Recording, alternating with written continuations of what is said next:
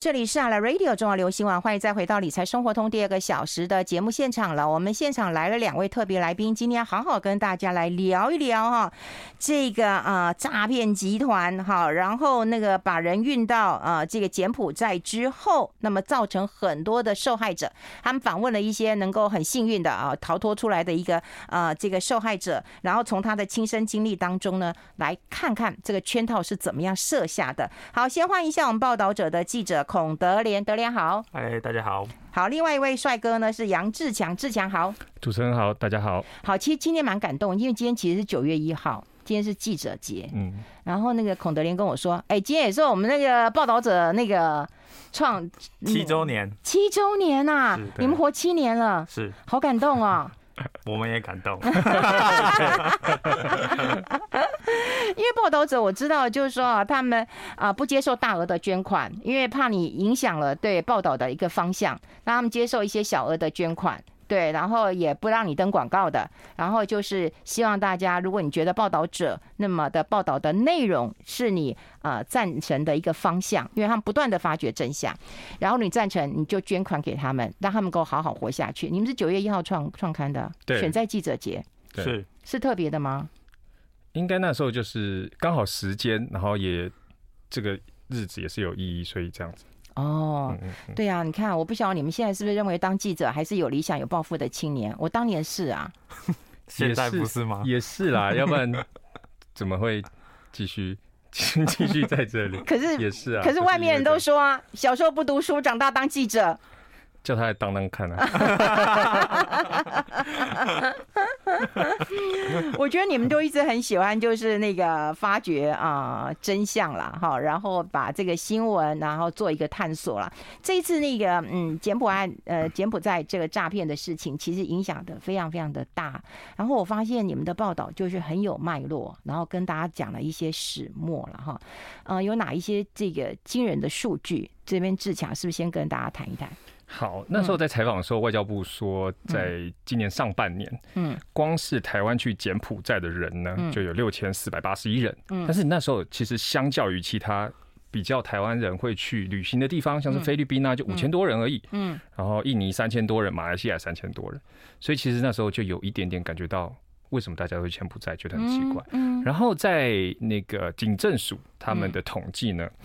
就是从今年三月，越来越多人开始就开始接获报案之后，一直到八月二十八号，目前总共有五百六十一个人报案，嗯，然后总共就是救回了，嗯，一百二十三个人，然后羁押了三十六个人。嗯，这数字看起来其实是非常可怕的。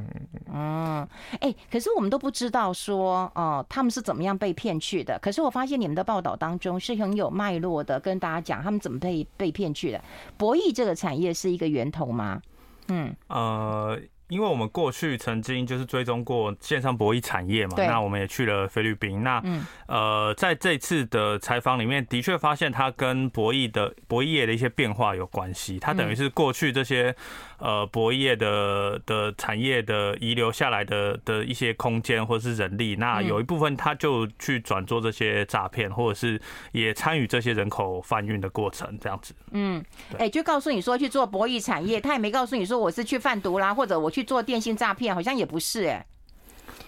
对，他其实呃，我们过去可能看到的状况是会在很多，比如说人力银行上面看到广告，或者在脸书上面看到一些征才广告，嗯，他就给你说呃五六万的薪水月薪，然后请你去做博弈的客服啊、打字员啊，或者是什么推广啊这些工作。那在一九年、一八一九年的时候，的确呃，我们也也也去了一些国家，那。发现说这些这些招聘是的确是当时是的确是去做线上博弈的工作，因为当时呃菲律宾跟中国都并没有去禁止，也没有去打击这个产业，那只是说后来在就是这两个国家就是联手去禁止，那包含就是柬埔寨也也有一个禁禁赌令开始颁布之后，就是变博弈业在很多亚洲国家就没有生存空间。那本来转做这些博弈业的人怎么办？那他就就是被等于是被推往去往做。诈骗的方向越来越多。哦，哎，我们你们有访问过非常多的受害人，好几位受害人，然后你们也访问了黑白两道。受害人是谁去访的？可不可以跟我们谈一谈那个过程？嗯，受害人其实那时候是我们一位那个特约记者，他去受他去采访的，然后我们自己也是有的时候有有有跟访，嗯，好了解到第一个最最开始呢，其实是一个国际组织，嗯，帮我们介绍这个受害人，然后去了解了之后，发现到他的他的状况其实很很惨，嗯，对，他是在应该是六七月的时候，嗯，然后去了柬埔寨，然后总共在那边待了大概好像七天。嗯然后，但是在这七天里面，他是怎么去的啊？他是受到朋友的朋友邀请，对朋友的说服，嗯，然后让他知道，其实就像刚才刚才那个德林讲的，说要有多少钱呐，去那边要做什么事啊，然后你去来了之后，有人会接应你，嗯，然后到了之后，然后慢慢刚开始可能还不觉有意，只是到了后面。就是接待他人的态度，跟在刚开始招募他的那种好说歹说，然后用各种方式就是诱惑你去，然后到了之后就开始那个态度就疲变，变得说哎就很不耐烦啊，就不要讲话，不要问你要去哪里，然后你就跟着来就对了，然后甚至到后面又是一进去这个园区就开始遭受到啊，无论是毒打或是电击，然后甚至还有啊性侵害啊，对，然后最后面他就开始。啊，向外求援。嗯，可是不是说什么手机也没办法，电脑也不能上，所以怎么求援呐？呃，这个要因为因为其实那个产业园区呢，它其实有很多间诈骗集团、诈骗公司，然后所以每一间诈骗公司其实他们的规则啊，还有他们的营运方式都会有点不一样。嗯，有的诈骗公司它可能比较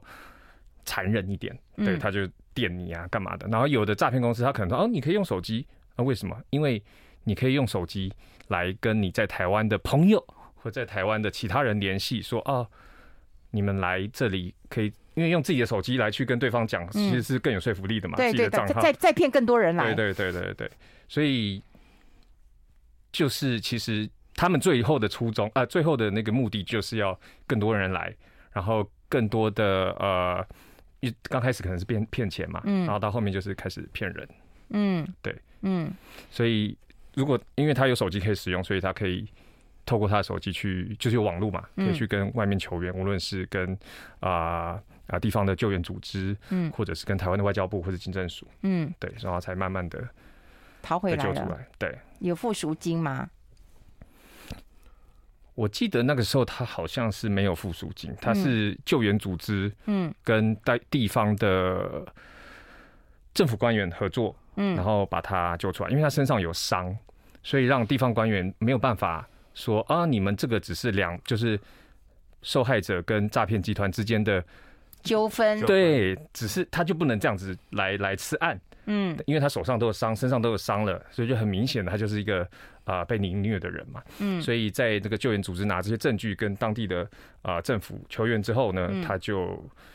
被救出来。哎呦，我我看到有好几个案例啊，哈，其实到那边去之后，当然行动被限制，嗯，然后你就要被这个毒打凌虐的，那个吃也没办法吃，工作也没办法工作，然后到最后呢，要想办法能够逃出来啊。可是最可怕的一件事情是后面。好的，真正的原因其实跟中国有很大的关系。对，我们待会会来聊在于这一段，因为很多人大家不知道，就是为什么有那么多台湾人？台湾人很好用，没有错。那问题是抓交替，这是怎么样抓交替的？哈，在这一次我也是第一次看到你们报道者有这样的一个说啊报道出来。我们待会讨论，我们先休息一下。I like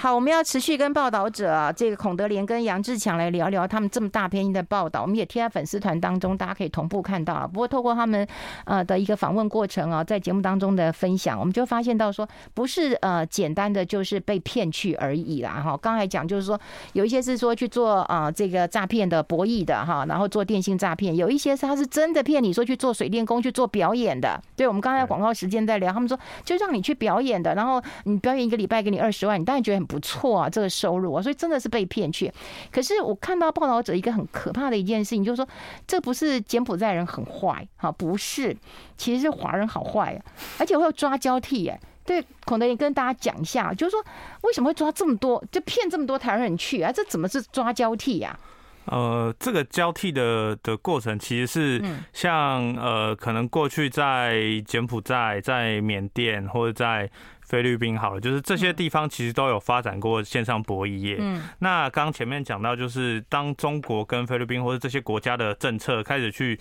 限制这些产业发展的时候，嗯，当地其实你你可以很快的转型成，就是转型做可能杀猪盘啊，或者做诈骗，因为它的脉络其实可以很快的转变。比如说，假设今天我一样开就是博弈网站给你玩，可是我不出金给你，嗯，它其实就是很快。就可以骗到钱。嗯，那在这样的过程中，其实，在呃这些国家过去都是有很多的中国人在做这件事情。嗯，那比如说像缅甸北部，他那边就就其实呃大家都知道，可能他就是被称为是那个诈骗天堂。嗯，然后有什么缅北十万骗子。然后呃，或者是像在柬埔寨，大家的西港有一些这个园区里面有非常多的这个诈骗公司存在，然后在运作。嗯，对。那在抓交替过程，就是最主要我们发现其实是呃一九二零年开始，然后就是。呃，中国的一个大劝返的政策，它这个政策其实就是说，呃，各个省的政府他会发一些公告，嗯，那会联络这些在呃柬埔寨或在缅甸这些工作旅外的人，要他们直接回来，因为其实呃中国政府也知道，就是这些人可能在外面是做诈骗，对。嗯，对。那在这样子的这个政策的转变之下，就是呃，一下子就是呃，我们有看到一些呃，其他媒体也有，或者呃，在推特或者很多媒体上面上的一些消息，就是呃，一时之间就是排队要回中国那个队伍是拉的非常长的，在各地的机场这样子。嗯，对对对。那等于就是呃，在那个短短呃半年一年之内，有几十万人。数十万人就就这样从这些国家回到回到中国。那在这样的状况下，就是本来这些呃诈骗产业的人力就产生一个很大的缺口啊。对，因为大家都回中国去了，然后中国各地政府就回来吧，哈，不要再去骗了。那他们会不会回到中国以后就发扬光大？因为十个大陆九个骗，另外一个是教练。我从我去大陆，我我二三十年前去，他们就告诉我，你小心被骗。就买一些字画，买一些那个呃墨都是假的。我买一些壶也是假的。可是如果骗骗这种东西，我觉得买个东西买错也就算了，对。可是你被骗了，你刚刚讲被性侵，然后被被被电，然后这个骗全身是伤。我真的觉得好不忍心啊！所以现在看到的是中国把人都带回去了，要回去了，所以有一个人力缺口了。那人力缺口就要往台湾这边找人啊，所以这样子变抓交替呀。对，就是其实不只是台湾，我们也看到很多印尼、泰国、越南、马来西亚、香港，就是。亚洲国家很多对很多华人其实就是会讲中文，就是特别是会讲中文的人，特别都被等于是被这些招募广告或者是各式各样的这种诈骗的讯息骗到当地去去去从事诈骗这样子。哎，我觉得很可怕。所以志强真的就是认识的人才会骗你去啊，不是吗？你访问的人都是认识的人呐。对，因为这有的人他可能是本来就想要去做诈骗。那就是他自己知道，对，他自己知道。然后有的人是不知道，他被骗的嘛，所以他过去之后，他就我不要合作，我不我不想要做诈骗，我要我要回去。嗯，那当然，那诈骗集团就跟人家跟他讲说，好，那你帮我找三个人来，嗯，你帮我找五个人来，你就可以走了。所以就是在这样子的脉络之下，因为他们想要离开啊，因为因为。如果不离开就会被打，就会被就会被卖啊，或者甚至最后面卖来卖去，最后面甚至有有的有听到说有有器官被被割掉啊，或者等等的这些，在在如果他一直不服从不不配合的话，可能会这样，所以他就用这样的方式，那那我就要先自保嘛，嗯，所以就开始向自己的亲朋好友，不要说下手了，就是对了，算 就是下手，就是下手，对，就是下手，所以才会有这样子一个接一个。的过去，而且我看你们的报道，就是这个人头很值钱的，一个人几千块钱美金，哎，对不对？一个人一一两千。两万，早早期有到三四千美金，然后后来对，对，对，在我们后来调查的时候，一个人是大概一两万美金，一两万呢，三四千到一两万，你看人头多值钱。是，然后你不好用，比方说你是 A 公司，然后你在 A 公司不好用，你就有可能被卖到 B 去了。对。对，然后你 B 公司再不好用，你就卖掉 C，C 就直接把你器官给割了。因为你的你的欠债就会越来越多，因为你一进去你就欠那个公司可能两万块，两万美金，然后你卖到 B 公司可能就变两万四，然后变两万八之类，所以你的债越欠越多。然后如果你又再不配合，那他当然不可能就让这两万八没有啊，所以就要从你身上榨取最后的剩余价值。然后你就真的有割器官？这个我们是听说的啦，所以也也目前没有。证据可以证实。只是有有一则新闻是，就是呃，有有台湾人在那边，就是好像回来剩下那个颈部以下照片，对对对，有照片，对对对，就是。呃，那个也是蛮奇怪，因为那个那个那那那个照片还是那个新闻是说什么他吸毒过量，但吸毒过量为什么只有颈部以上的照片？对，对啊，因为所以所以才会有人在怀疑说，哦，因为不照下面颈部以下下面，是因为他的可能上面有开刀的痕迹啊，或者是等等的，就很容易的让人家知道说，哦，他可能生前的器官可能都已经被挖走了之类。嗯嗯，所以想一想，我觉得真的，嗯，坦白讲。我真的觉得华人很坏，自己人骗自己人，对？然后都讲国语的，对不对？然后自己骗，然后这是一个关键。我们待会会来讨论一下。其实你们有跟黑道跟白道，对不对？都有这个谈过了。那黑道跟白道在诈骗这边扮演了什么样的角色？我们待会探讨一下。我们先休息一下，进一下广告。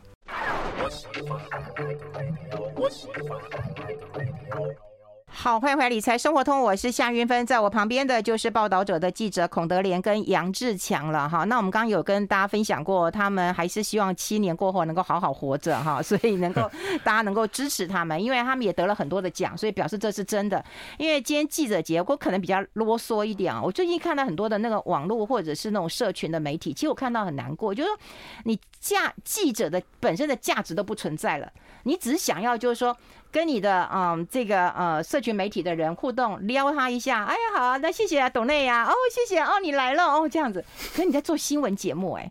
我真的看不下去，所以我觉得其实是难过的啦哈。那但现在媒体的一个示威啊，你真的要你想要说好好经营，但就是要靠广告哈，或靠这个嗯商业的广告，或者是靠你的嗯这个其他的一个收入了哈。那我都不讲了。可是一个报道者他不靠广告，不靠收入，那靠谁呢？哈，就只能靠就大家像以前买报纸的习惯了。好，我觉得这个这个很重要，因为不然我们都不知道真相。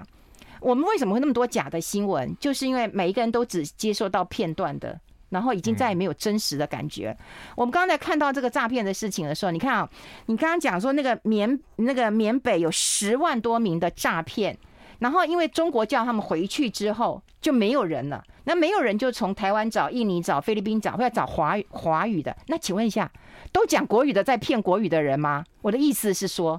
就是华人在骗华人吗？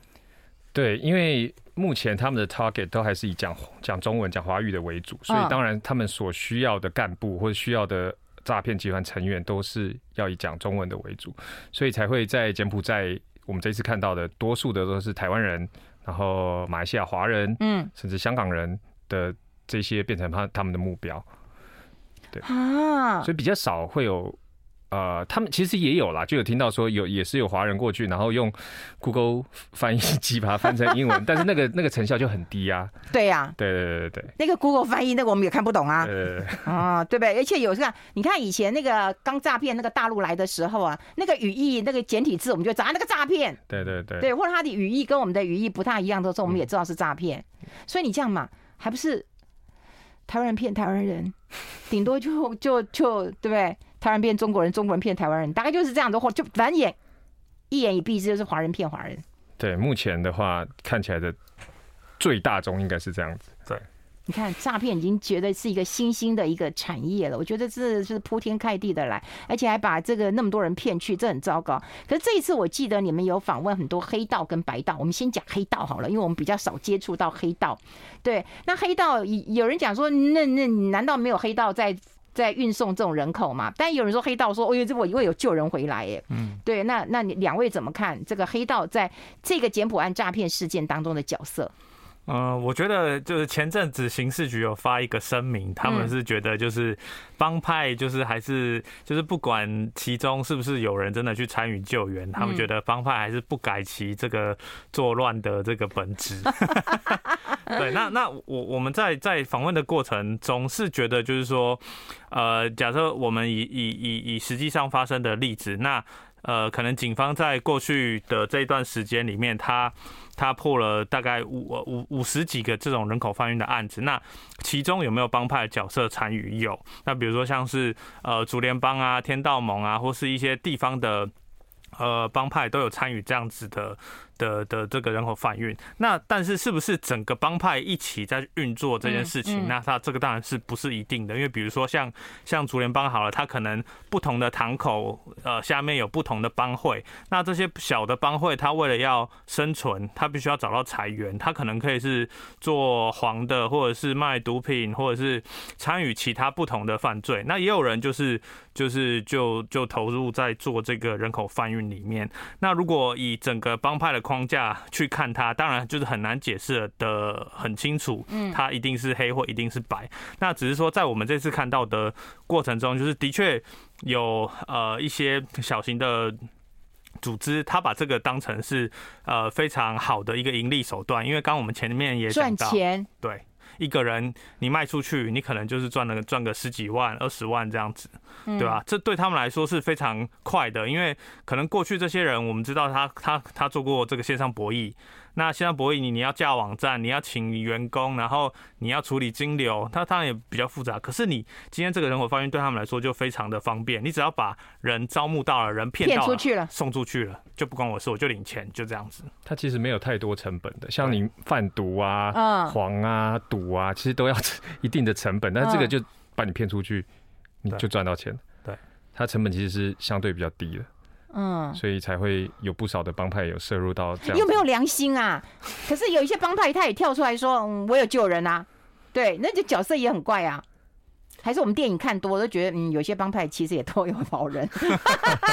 其其实就是他们是到底是不是一边救人或一边把人卖出去？这个这个问题我们也也也想过，但是。呃，的确，这个东西就是他当然是需要事实去证明。那我们并没有发现这样的事实。那只是说在，在在在看到他们去救援的这个过程里面，当然这个救援过程，假设他呃登报了或者是露出了，他会有一些实质上的宣传效应嘛。那呃，可能有些跟选举有关，可能有些跟他的这个政党或跟他的帮派的名声有关。那我觉得，呃，这个就是不管。他们是不是就是抱持着什么心态在做这件事情？嗯，那我觉得其实呃有参与救援这件事情，我觉得在我们访问过程中是很多单位都都是乐见的啦。那只是说我们就不知道他的初衷是为什么要做这个。对啊，因为现在啊，当然我们待会会谈到白道啦。只是说在这个我刚刚两位来头我就讲了，就是说好像在柬埔寨这个整个诈骗事件当中，每一个人都要在这边卡一个角色啊，包括网红也有角色，对不对？黑帮当然也有很多的角色，对他们都角色之一呀，哈。但是不晓得他们的目的是什么？但我们能能够相信，就是你政府的公权力到底在哪里嘛？你能不能保护到你的国民嘛？对不对？你的国民，你自己的。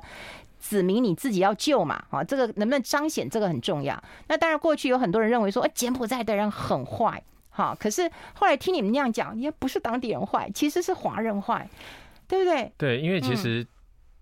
我们知道的那些诈骗集团，多数都是还是以就中国人、台湾人或者是其他的华人为主。然后当地的角色呢，可能是警方或者是当地的政府，他们顶多是比较像是配合，比如说收贿赂啊，或者是怎么样，而不是主谋。哦，对，对，收贿赂。刚刚还有一个新闻在讲那个警察收贿赂，就是柬埔寨的。我们先休息一下，待会跟大家做更多分享。I like 103, I like radio。两点听运分，理财更加分。好，我刚刚跟报道者在讲，说我今天还有一个新闻，就是说有一些那个呃，像呃，有一些银行啊，像玉山呐，他们不是有派人去柬埔寨开分行嘛？因为他们的利差还是比较好赚。可是他们自己就是说去柬埔寨啊，生活也很辛苦。他们说他们走在路边呢，要看看路的时候，哇，手机会被抢走了。然后你去警察局报案的时候，警察说好，你先给六十块美金。可是呢，你给了，手机也拿不回来。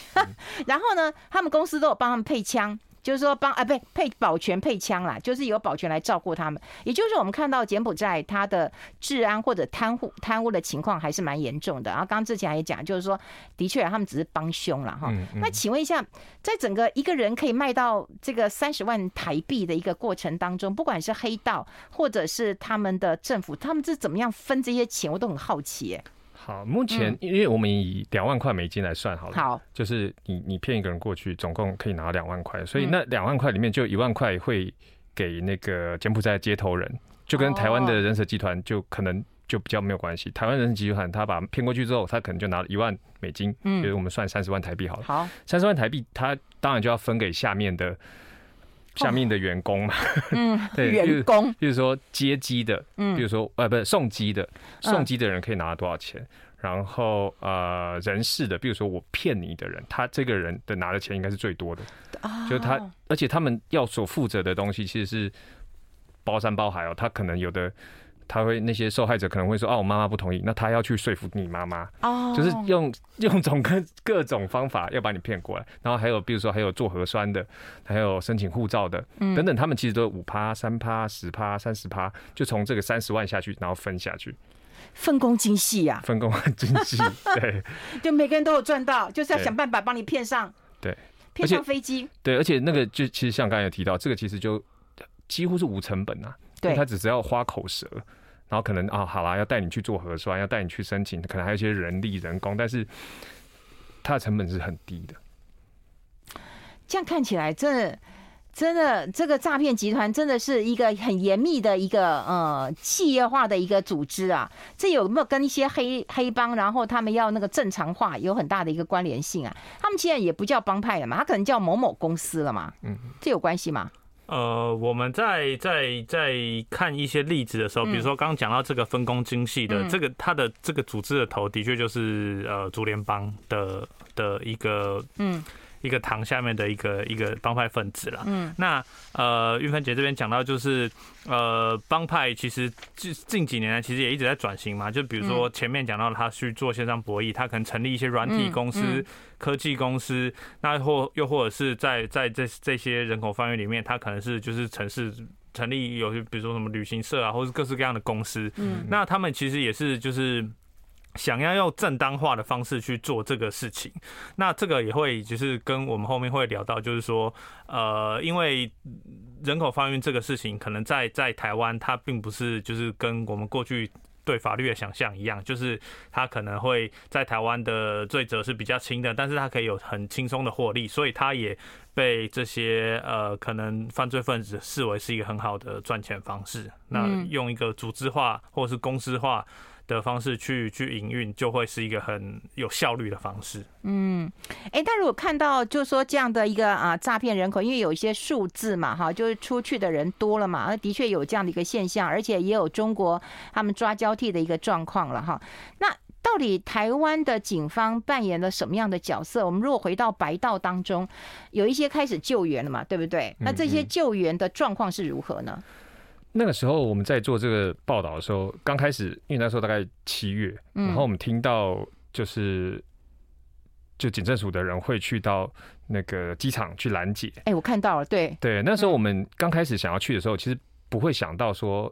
会遇到一个人口贩运现在进行式，那就想说我们去拍一个那个画面呐，就是意识图教。然后但是我们那时候去大概两个小时的登机时间嘛，差不多，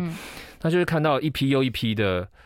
呃。疑似人口人蛇集团的人呢，就是带着这些受害者，也不要那时候还没还没受害，对对，疑似，哎哎，那也很有意思啊。他看他大概他们会是什么样的样貌？其实你很容易可以看得出来，他们就不是要出国的样子，没有很欢乐，很想去玩。看起来，而且很多人就是穿拖鞋，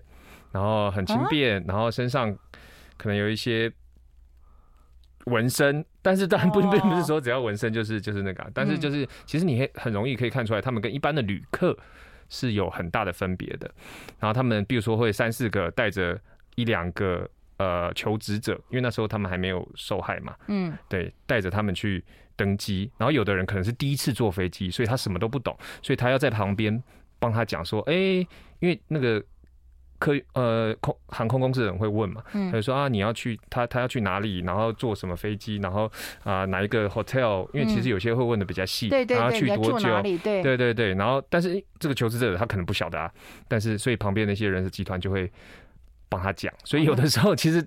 这一种人在做登记的时候会比一般的旅客还要久，因为其实你要去旅行的话，你会知道你要住哪，对啊对啊，你要做什么，你要去哪里哪几天，但是他们不晓得，啊很容易被看出来哈，很容易被看出来，嗯哼。然后警察去举举那个牌子有用吗？哦、对，对，对，对啊，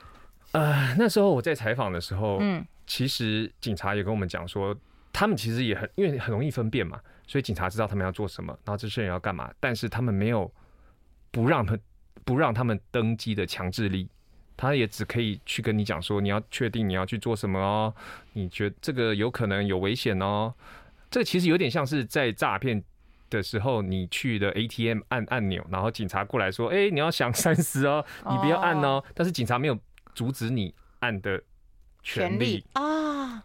对，所以他只可以一直讲，关怀你，说服呃，对，关怀你，让你知道你现在有可能是受害者。哦，对，所以公权力这件事情，我觉得是蛮重要的。就像说那个有人去银行领钱，有没有？诈骗集团都会教你说，你不要说，你不要跟跟警察说，不然这个投资就会取消，你就赚不到钱呢。那有一些是行员比较机警的，可能就会打电话给警察，警察还得好说歹说。可能还被骂，然后才会觉得是识破，好辛苦啊！我们待会讨论。